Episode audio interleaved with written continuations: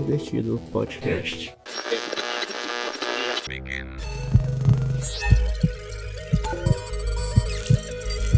A frequência da dimensão paralela ao alcance de seus ouvidos.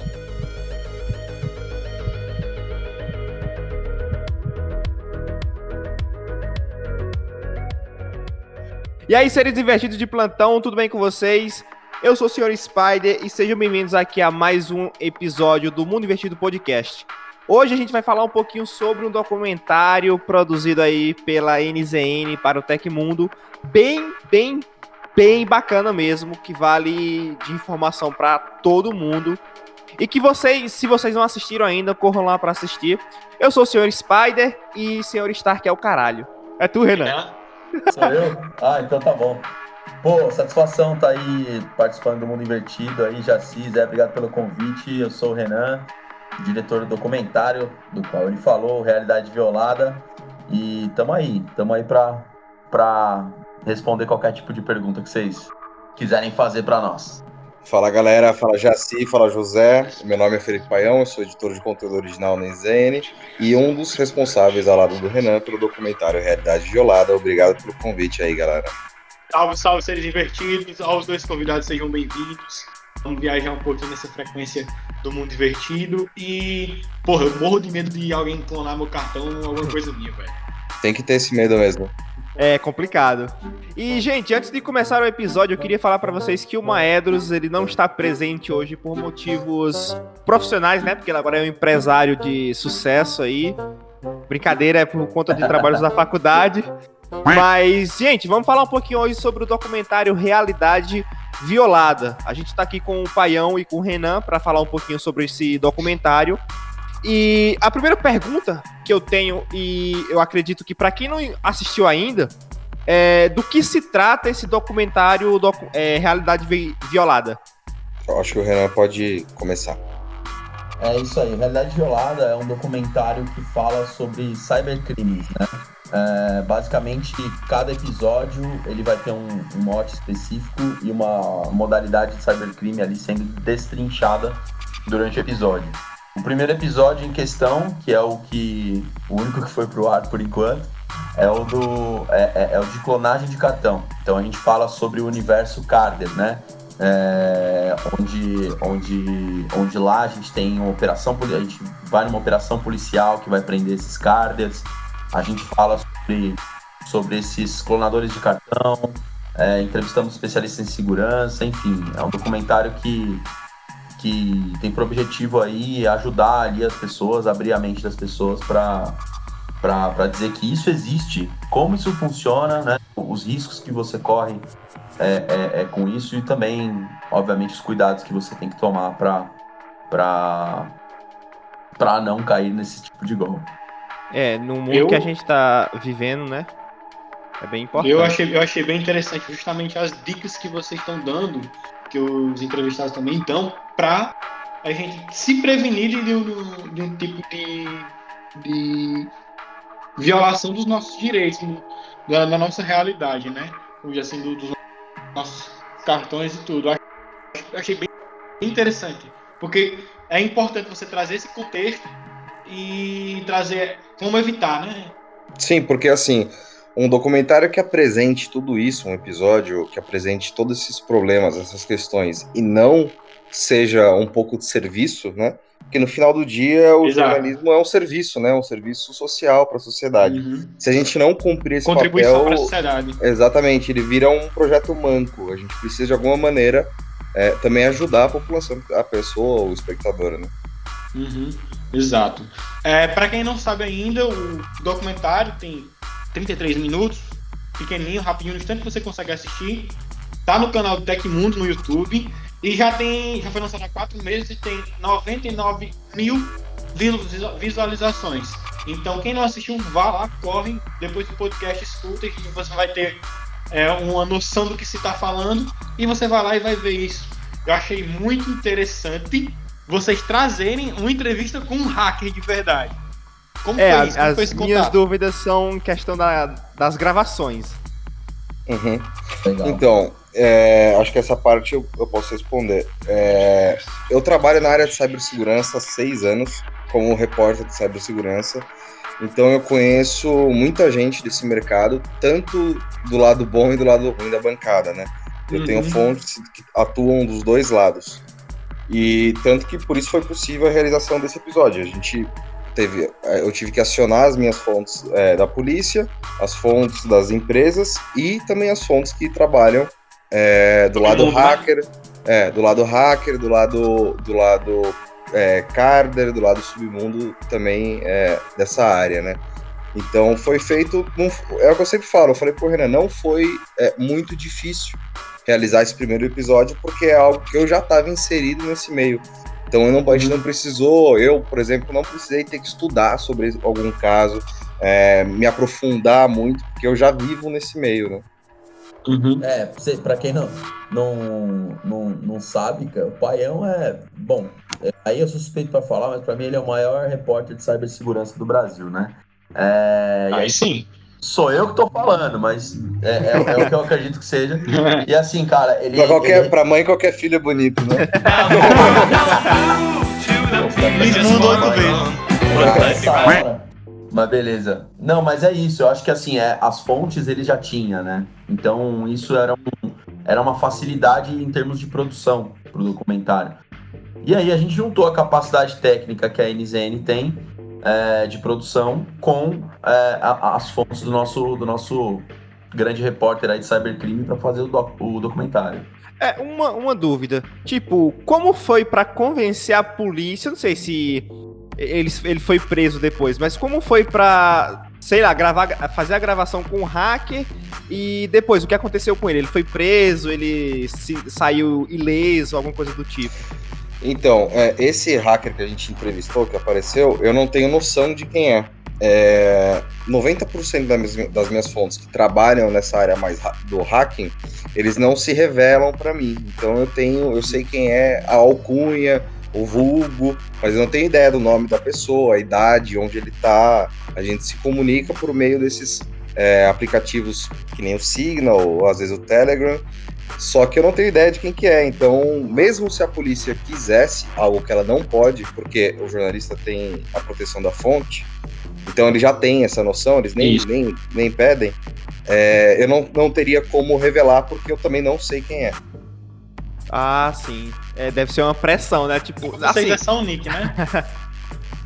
não, não tem pressão nenhuma, porque a, a polícia, que por sinal, é, por incrível que pareça, faz um trabalho muito bom é, nessa área, eles já têm essa noção e para eles é até interessante que o jornalismo consiga trazer esses caras para luz, porque eles ah, entendem bacana. melhor também como eles, como eles atuam, eles acabam, uhum. assim, acaba sendo benéfico para eles. Sim, ah, entendi, entendi, bacana.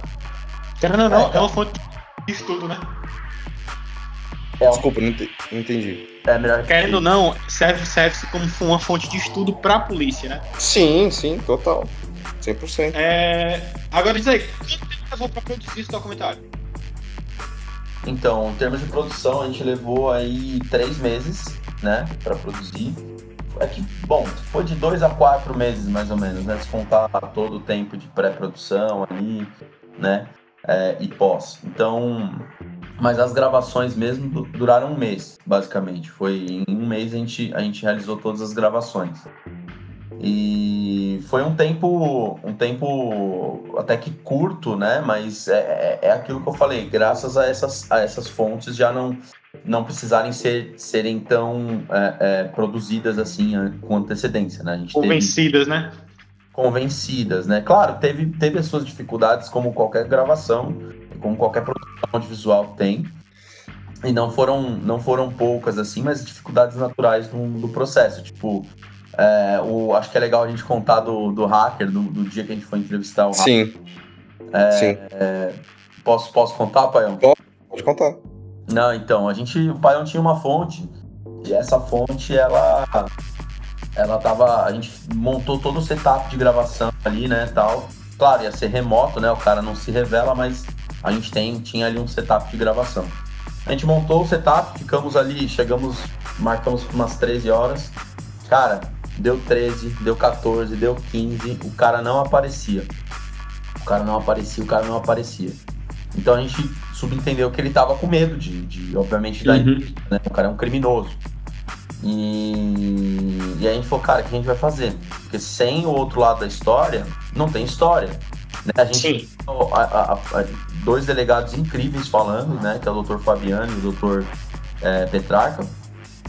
É, e, e que era inclusive um, um- um- uma das cabeças lá no, no DIPOL, né, na Polícia Civil, no Departamento de Inteligência da Polícia Civil, que nos ajudou muito para produzir documentário. Então a gente precisava do outro lado, cara. Precisava do lado do bandido. E na operação a gente não conseguia entrevistar ninguém, né?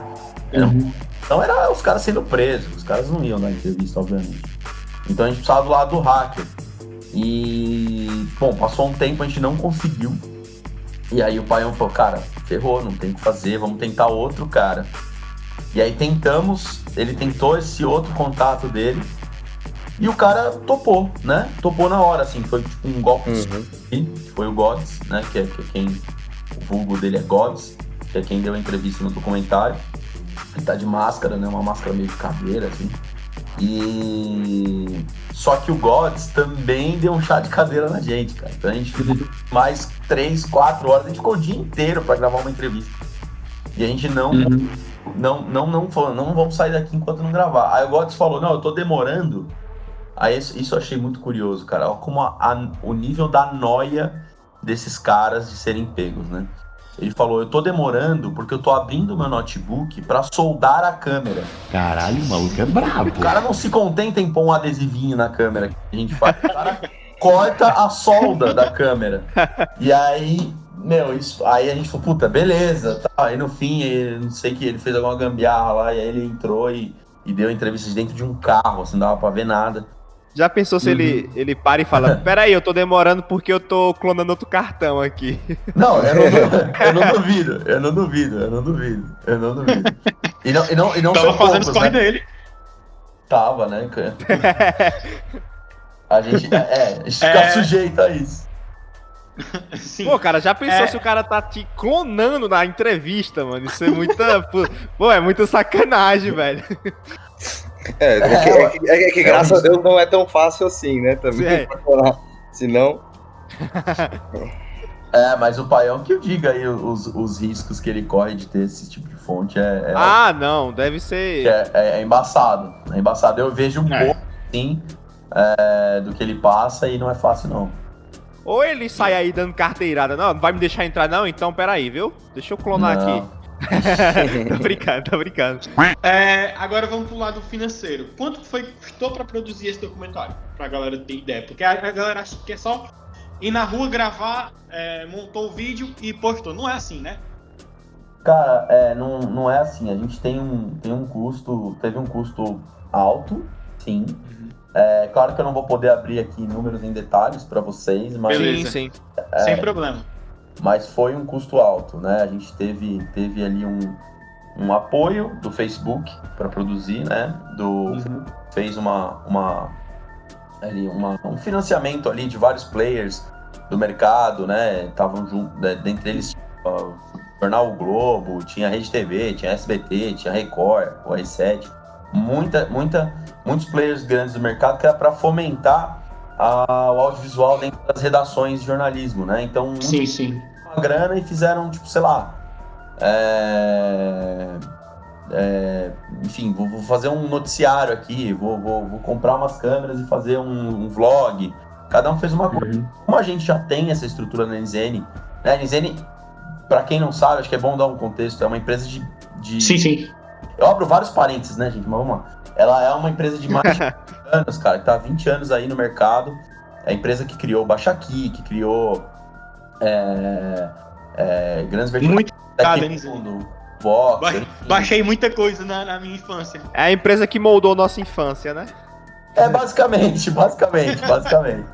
Toda, toda a nossa infância, né, cara? E aí, é, assim, a, a NZN ela é uma empresa de mais de 20 anos e, e, e- e em vídeo, audiovisual na NZN, existe há pelo menos 10 anos. Então a gente já tinha, já tem uma estrutura robusta em audiovisual, né? A gente faz três canais aí grandes, que é o Mega Curioso, o Voxel e o Tecmundo. Três canais gigantes e esses canais, é, tipo, meu, a gente produz, sei lá, seis- 60 vídeos por mês, mais ou menos. Então, assim, é, já tem uma estrutura. Você falou, cara, o que a gente vai fazer? Pô, vamos, vamos fazer uma coisa que a gente não fez ainda, né? Que é um documentário. aproveitou ali a, a expertise que o Paião tinha é, na área de cyber e, e, e fomos para cima. Então, assim, teve o aporte do Facebook, né? Voltando ali um pouco para a questão financeira, teve o aporte do Facebook, mas teve o aporte principalmente da NZN, porque a gente usou a parte do Facebook para ter alguns equipamentos ali a mais. Uhum. Gostaria, mas, mas para pagar a equipe, pô, sustentar, imagina sustentar uma equipe por quatro meses aí.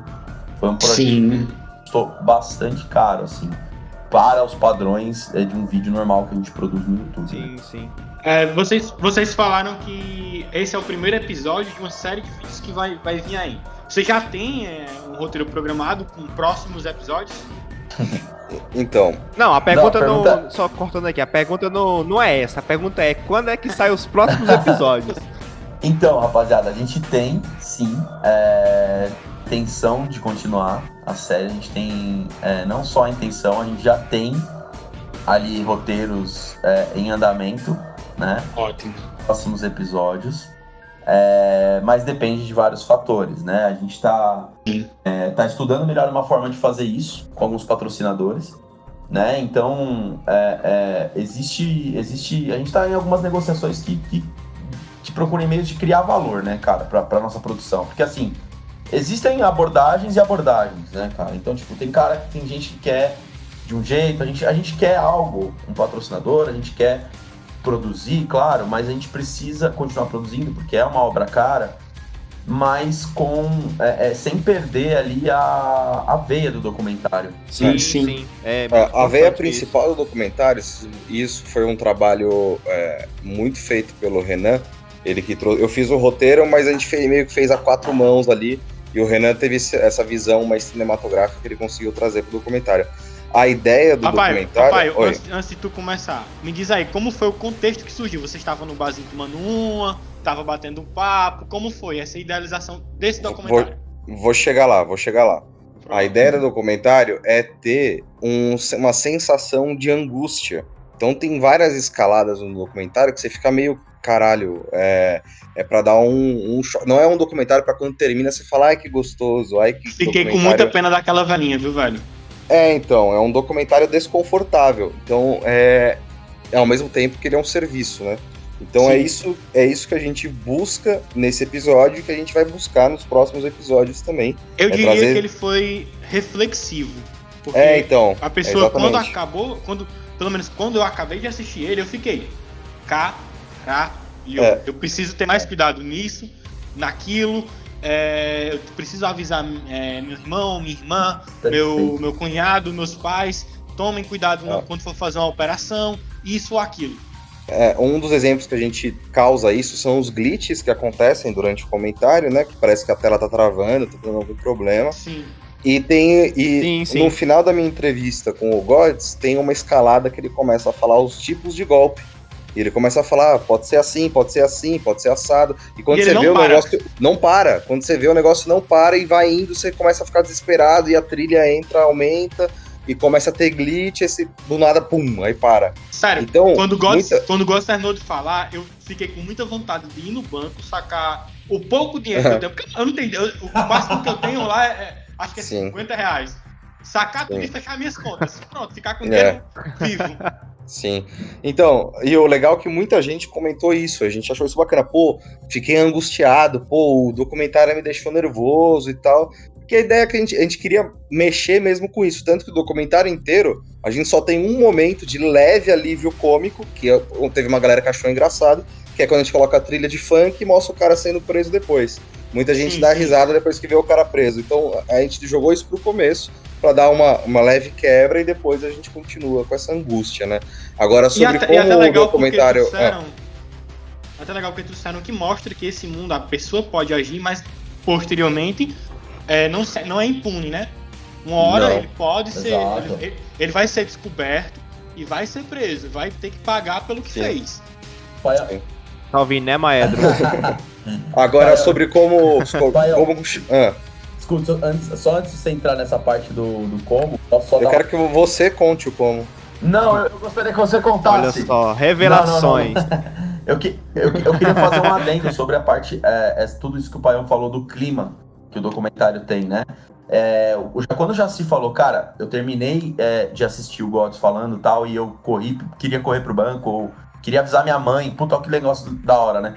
Cara, é exatamente isso que a gente quis causar, e esse é o maior elogio que a gente pode receber no documentário. Não é, puta, que nossa, conteúdo, mano. A, a gente teve a edição, claro que teve a minha, a minha direção cinematográfica, teve a parte toda do conteúdo do Paião, e eu pedi isso para ter esse clima, inclusive aquela ideia de ter aquela construção é, é, do Gods é, é, falando as várias formas e criar um clima de tensão ali. É claro que aquilo é da direção, mas a execução disso foi do nosso editor Matheus Zimmer. É, então todo mundo elogiou a edição do documentário, né? O tratamento de cor, aquela coisa crua, né? E, e esse clima dos glitz, esse clima frenético, esse clima que causa tensão é do, do nosso editor, o Matheus Zimmer, né? Que editou e finalizou o documentário, que fez um trabalho incrível. Então, é, parte dessa tensão é, vem, vem do trabalho é, de direção e de edição, obviamente, né? Adendo aí, e da hora que causou isso. Sim. Porque, cara, é, é, cola um adesivinho atrás da senha do seu cartão, porque pode ser que o cara tenha um capacete contrário, aí depois ele amanhã ele vai olhar na câmera e vai estar com todos os dados, cara. Causar essa sensação que é o desafio de uma obra, acho que audiovisual, né? É você causar essa sensação. de- A, constru- sensação a você construção é- do vídeo é, foi eu, eu me senti nele, entendeu? Foi um processo de imersão. Eu, eu estava eu estava dentro do, do vídeo, eu estava ali dentro do documentário, eu estava como se estivesse ali do lado do, do- de quem está sendo entrevistado. E, e já sei, o principal desafio. O Paião teve a realidade É, deu, deu um bug aqui, vocês estão me ouvindo? Ah, tá. Então. Eu tô. O, o principal desafio disso é porque, querendo ou não, a gente precisava passar muito conteúdo. E é um conteúdo denso para quem não conhece. Era como tornar esse conteúdo de uma maneira legal para a pessoa não querer dormir e tal, não sei o quê. Nas primeiras versões do documentário, a gente, a gente notou que tinha uma barrigada grande. Muitas pessoas poderiam sentir sono. Então, ver que uma pessoa conseguiu assistir e tal, sem sentir sono, sentir é, lento, porque documentário já tem muito conteúdo, já é um elogio muito grande pra gente. É, uma, E eu, uma dúvida. Zé, um minuto. Esse- Outra coisa, Zé, só um instante. Ah, fala. Outra coisa que eu tenho que elogiar o documentário é a linguagem que vocês utilizaram para quem é leigo ao assunto. Qualquer pessoa que vê aquele vídeo vai entender é, muitos conceitos que vocês trouxeram. Porque você- vocês trouxeram é, é, uma espécie de tradução universal. Todo mundo que assistir vai ter uma noção básica, pelo menos. Quem assistiu o documentário vai sair diferente, vai ter uma noção, vai ter uma certa experiência a mais do que quem não assistiu. É, porque esse, é, na verdade, é até o lema do Tecmundo, né? Tecnologia descomplicada. A gente sempre tenta no Tecmundo fazer algum trabalho que, desde a vovozinha até o cara mais é, tecnológico, o cara mais ligado, consiga entender e gostar. A gente sempre tenta é, bater nas duas fontes, nas duas pontes. É, porque, cara, é, é a maior parte das pessoas e é as pessoas que são afetadas, cara. Ca- Não menosprezando o cara que manja. Tipo, a gente quer atingir esse cara também e graças a- a- ao nosso trabalho e, e- e ao apoio da NZN, a gente atingiu essas pessoas, né? O Paião pode falar mais disso depois. É, inclusive do prêmio. É, mas, assim, a- é isso, cara. A pessoa que é vítima é essa que a gente quer atingir. E a pessoa que é vítima, ela não manja do negócio. Então precisa ter uma linguagem mais acessível, né? E causar a sensação. Porque a pessoa não vai. é, às vezes ela não entende muito bem o que o cara tá falando, card, CC, BB, blá, blá, blá, mas é, ela tem a sensação e fala assim: tá, eu tenho que tomar cuidado. Se a pessoa saiu com isso daí, a gente já cumpriu nossa missão.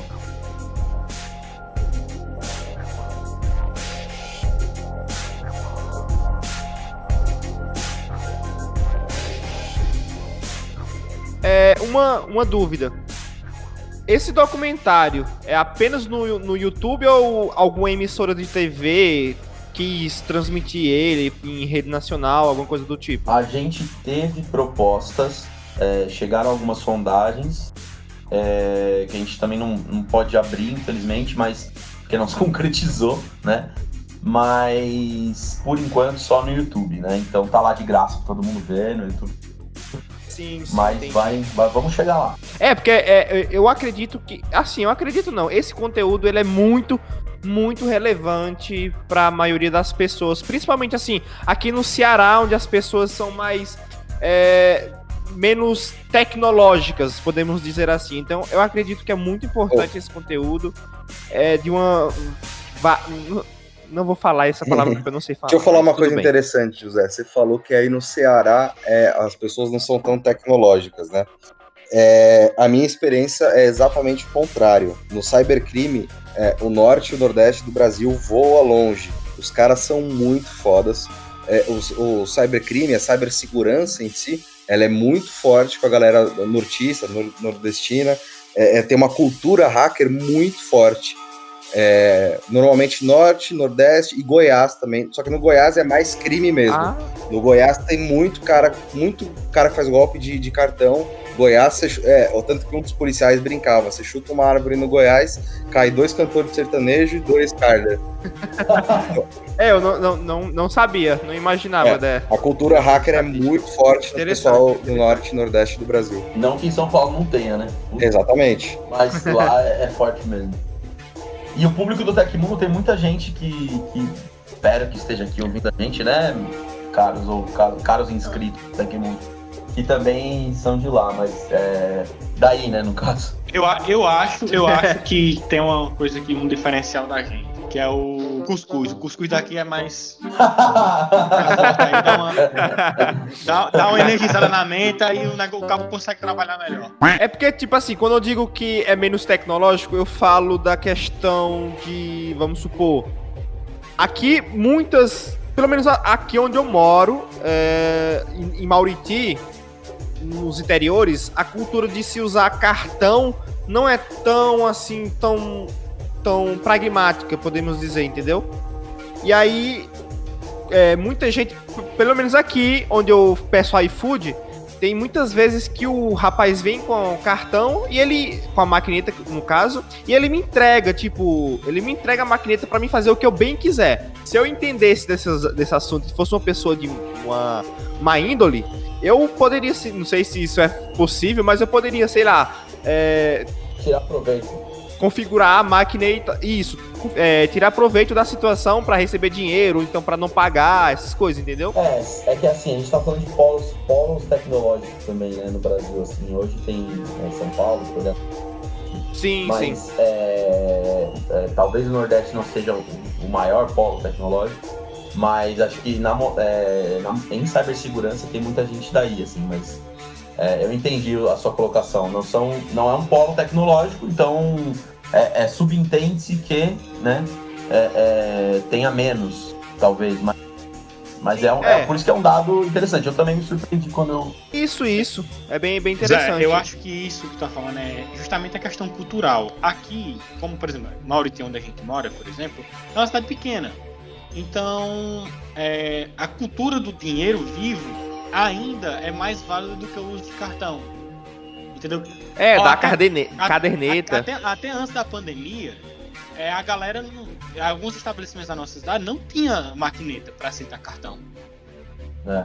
Depois da pandemia, teve que se adaptar porque muita gente não tava indo. Opa, aqui tem alguns mercadinhos, mercantis, como a gente chama. Tem a cultura ainda da caderneta. O cara vai É. lá com a caderneta para anotar o que, o que comprou. É mais fácil dar golpe na Mas assim, caderneta. o- o- os golpes, Golpe do os principais golpes, né, os que mais acontecem, não vêm por meio desses acessos físicos.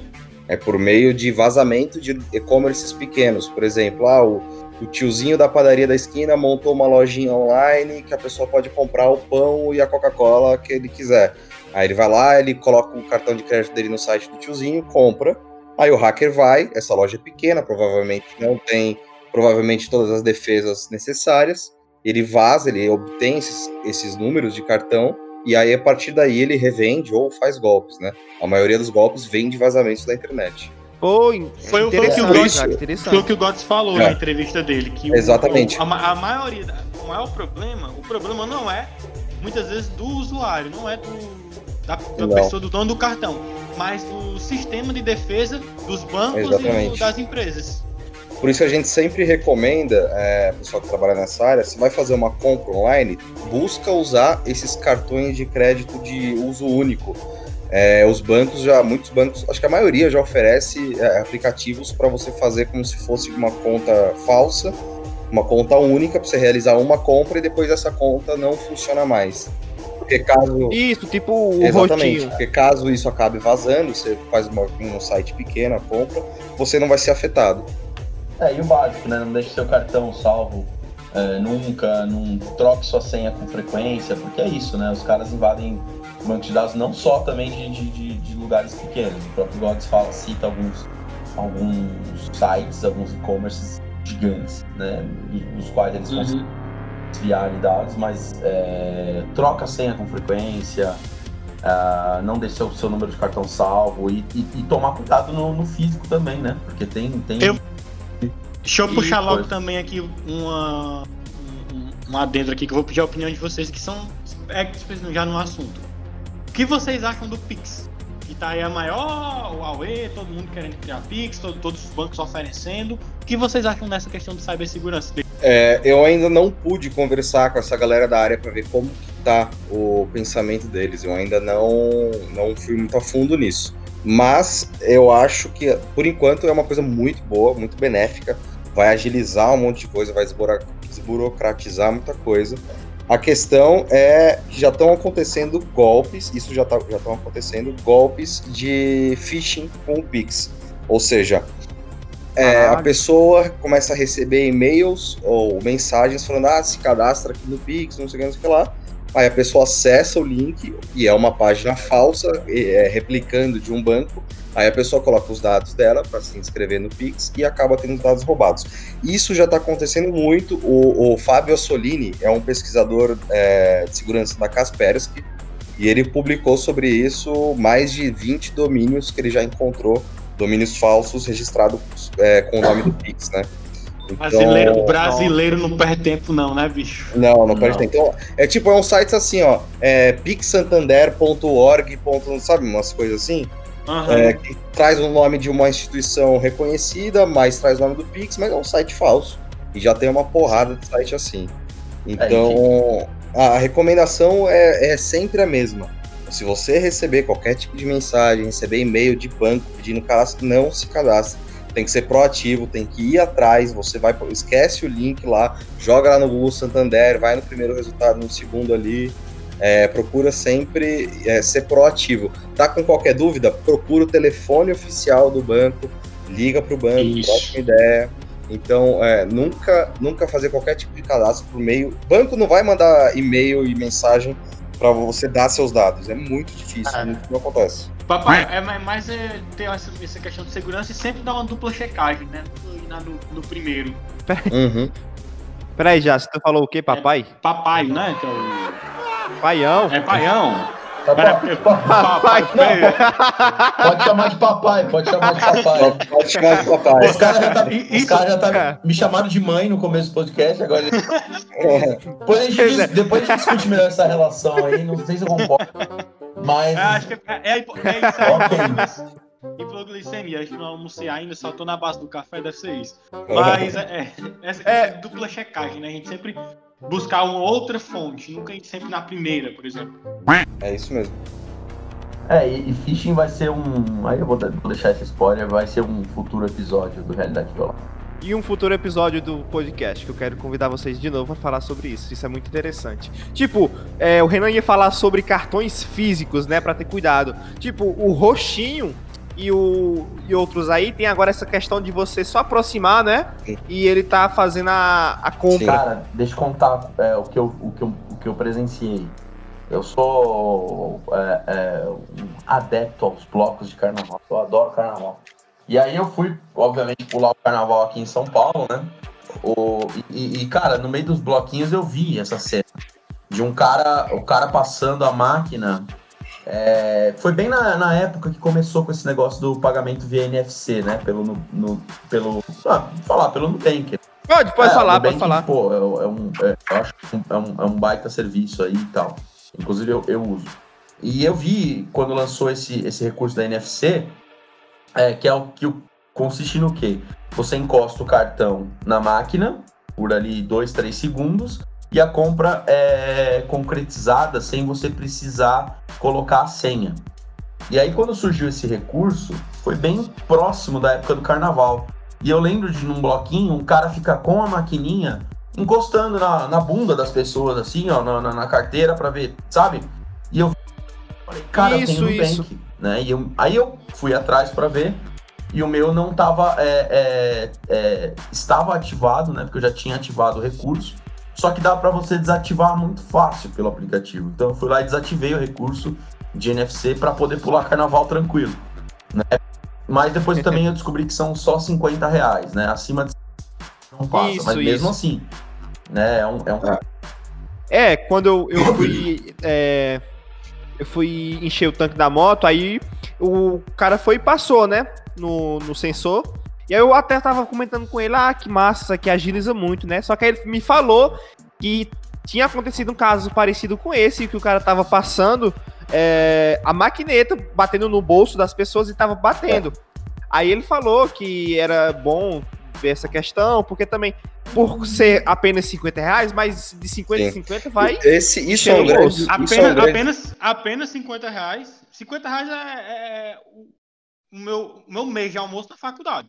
Porra! Isso é Mano, um é um grande- guerreiro. Se tu vier aqui, eu boto do meu lado aqui, sentado aqui, todo o programa aqui pra falar sobre isso aí. Mas é um bom, mas É, é um pois bom é. dinheiro, né, cara? Imagina.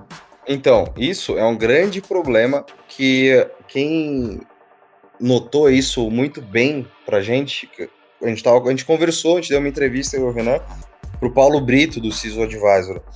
E o Paulo é outro jornalista de cibersegurança também, e ele fez um comentário que realmente faz muito sentido e que esbarra, esse é um problema, esbarra nisso. Qual é que é o problema?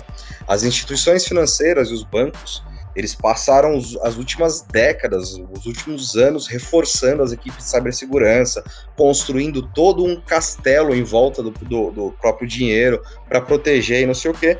E agora, no século XXI, com os aplicativos e tudo mais, os bancos estão passando a cibersegurança pro usuário. O usuário precisa ser proativo para se cuidar. Ou seja, isso é uma sacanagem sem tamanho. Por quê? Porque o, o povo não tem, a população não tem essa É a consciência. responsabilidade deles. Exatamente, não tem essa consciência Isso. tão clara. Por exemplo, o caso da Marieta. A Marieta é uma senhora que, que não tem um conhecimento tecnológico alto e o banco exigir que a Marieta saiba como se proteger é, é, é- é imoral, é, é- não é humano isso. Então, Sim, então sim. não adianta só ficar fazendo campanha de, de ah, como se proteger, como não sei o que lá. As instituições grandes e as lojas grandes precisam entender que uma hora ou outra o, o, o cybercrime vai acontecer. E eles eles precisam estar prontos para proteger a população, não para proteger o próprio negócio.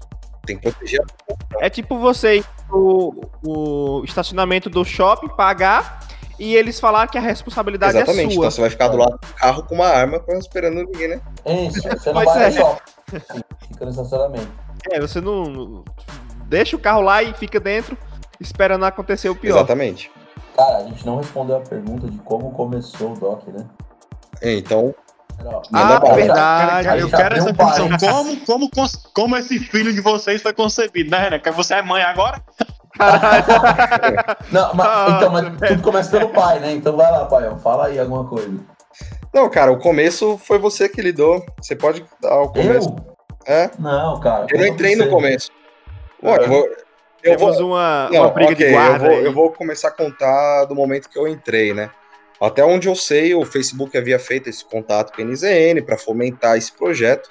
E o Renan estava trabalhando com outra equipe. Eles iriam fazer um documentário que falava sobre, acho que, condições de trabalho de, de trabalhadores de, apli- de aplicativos. iFood, é, Uber, ver como é que são as condições de trabalho dessa galera, fazer um documentário sobre isso. Bacana também. Mas foi passando o tempo, vieram várias dificuldades e o, o- eles decidiram não fazer sobre isso. Aí o, o Renan, acho que estava um pouco perdido, veio falar comigo. Na época, eu era só repórter do Tecmundo. Eu, era, eu não trabalhava com vídeo. Aí o Renan falou, ó, pai, pô, tô com essa dificuldade e tal. Quer fazer? Quer se envolver? Eu falei, pô, quero, vamos falar sobre o quê? Eu falei, pô, vamos falar sobre cibersegurança. E eu já tinha essa vontade há muito tempo de levar o meu trabalho de texto para vídeo, porque as pessoas entendem com muito mais facilidade o vídeo. Eu escrevo uma reportagem de quatro páginas, pô, 90% das pessoas vão ler só o primeiro parágrafo. Então, uhum. é, como passar isso de uma maneira clara para uma pessoa que não tem o costume de ler? É o vídeo. Felipe, então veio, veio a calhar é, aí. Só lá dentro, é isso que eu estava conversando com o José, justamente. A gente também está com esses planos de migrar do, do podcast áudio para também entrar na, na, no ramo do vídeo, no YouTube, porque as pessoas gostam de ver. A imagem é muito associada. Quando é só áudio, claro, a gente tem um público que escuta o podcast, beleza, mas quando a gente passa também para a imagem, tem outro Sim. público maior. Mas o, o, trabalho de vocês vai ter que ser um pouco diferente, porque assim, migrar do texto para o vídeo é um salto gigantesco. Porque, por exemplo, no texto, Sim. quando você pega um texto de cinco páginas para ler, você precisa focar, parar tudo que você está fazendo e ler. E prestar atenção durante. Você precisa desprender um certo momento do seu tempo para aquele texto. No vídeo e no podcast, como vocês já têm, a pessoa pode ficar lavando louça, a pessoa pode pô, ficar fazendo outra coisa, pode ficar mexendo no celular. Então a atenção ela não é 100% focal no, é, no podcast ou no vídeo. Só que isso permite é, que ela acompanhe até o fim. É mais fácil para ela acompanhar até o fim. Então, querendo ou não, a informação ela vai absorver de uma maneira é, maior, mais, mais completa, né? É, eu acho que é legal ter as duas coisas. Acho que o podcast dá para manter um podcast e ter o audiovisual também. Né? Tipo, ter a, a, parte visual, sei lá, ter o podcast no YouTube e ter o podcast aqui, onde vocês. É isso, é isso que a gente quer fazer, que é, é as duas, que... duas plataformas. É, acho que, acho que é legal, é, você atinge mais públicos, mas o podcast. Isso, isso, atinge mais pessoas. Eu mesmo faço é, os podcasts jogando FIFA, cara. Então, e lavando louça. Então, assim, é, é, você pode é, é, é conciliar melhor, o, é, encaixar o conteúdo na sua rotina de uma forma mais orgânica. Mas sim, é, o que sim. o Paião falou é isso. Basicamente, a gente precisava.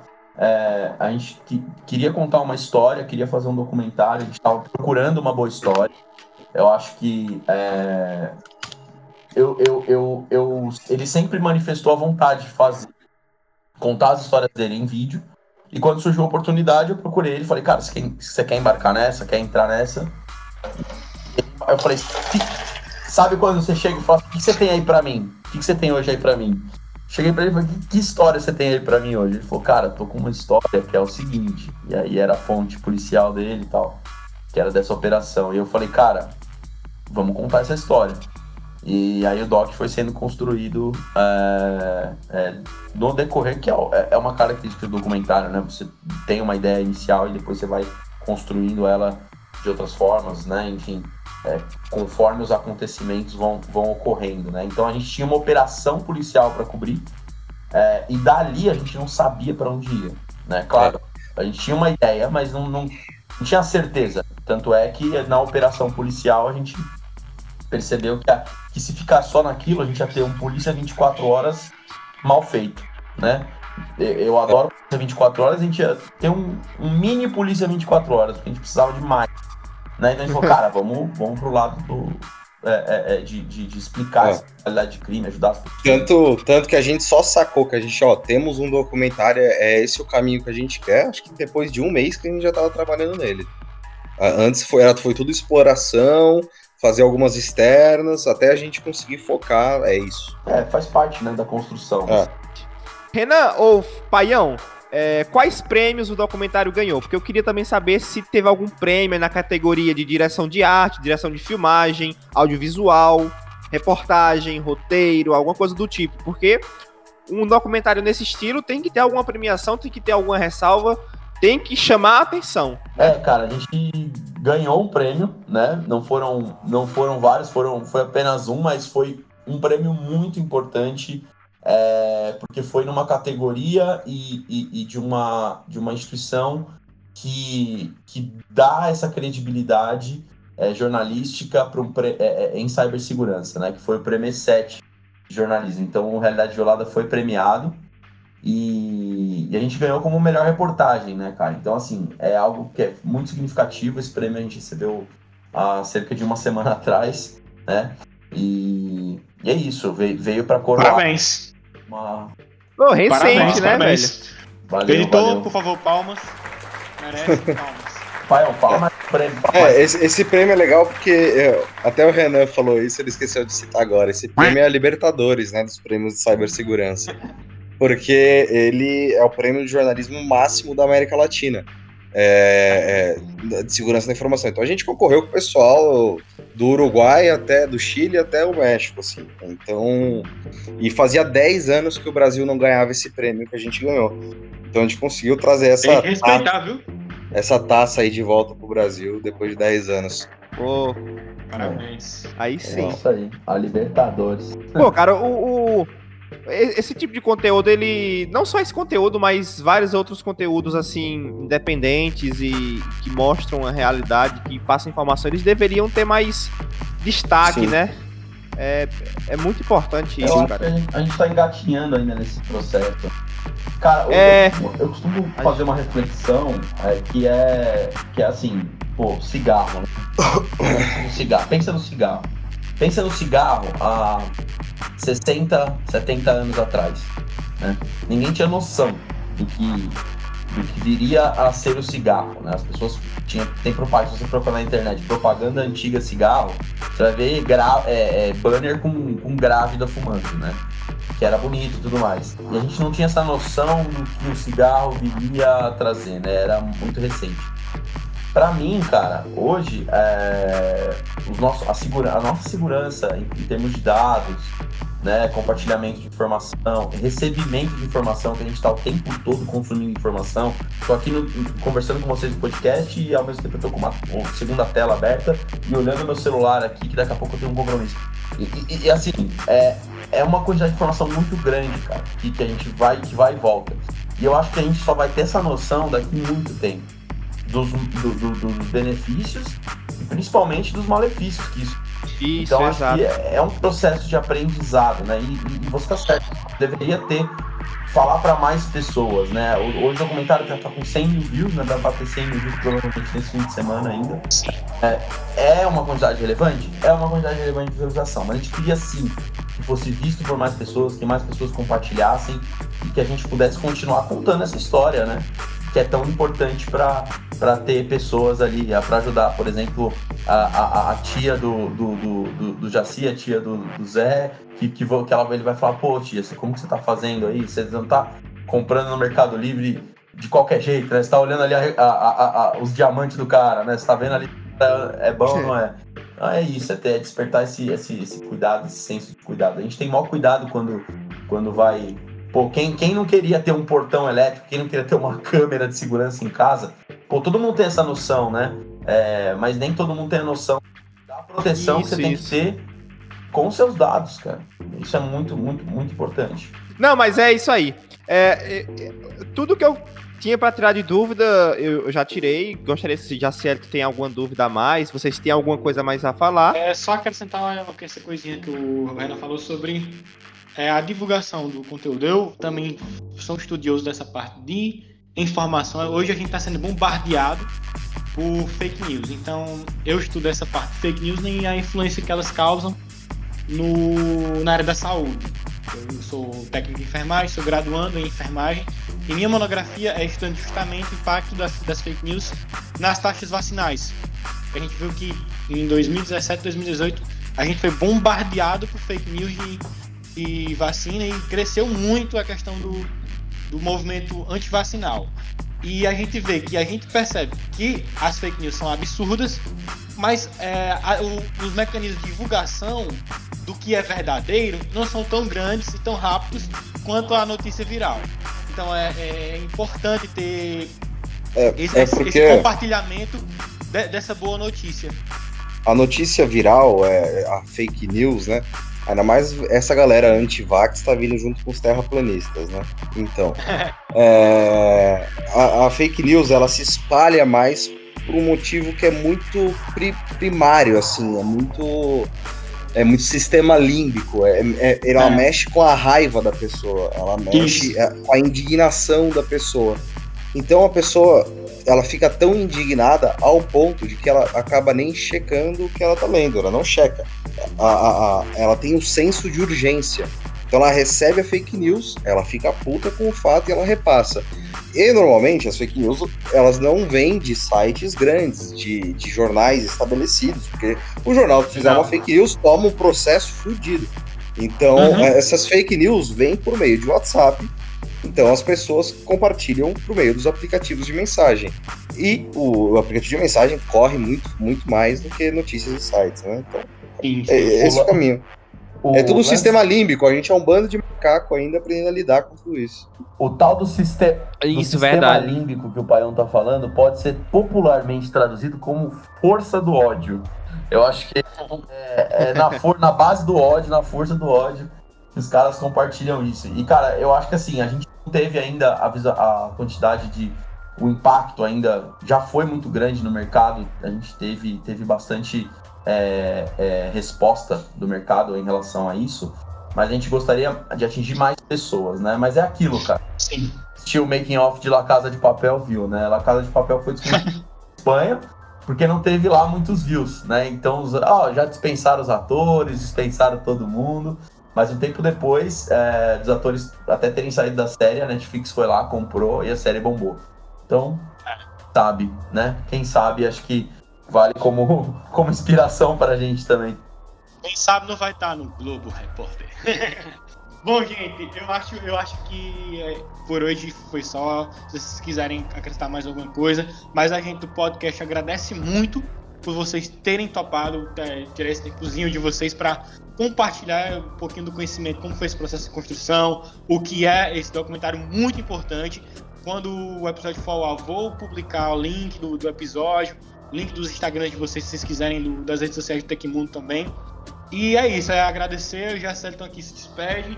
E então mais um episódio aí pra vocês. Valeu, gente. Valeu, obrigado pelo convite.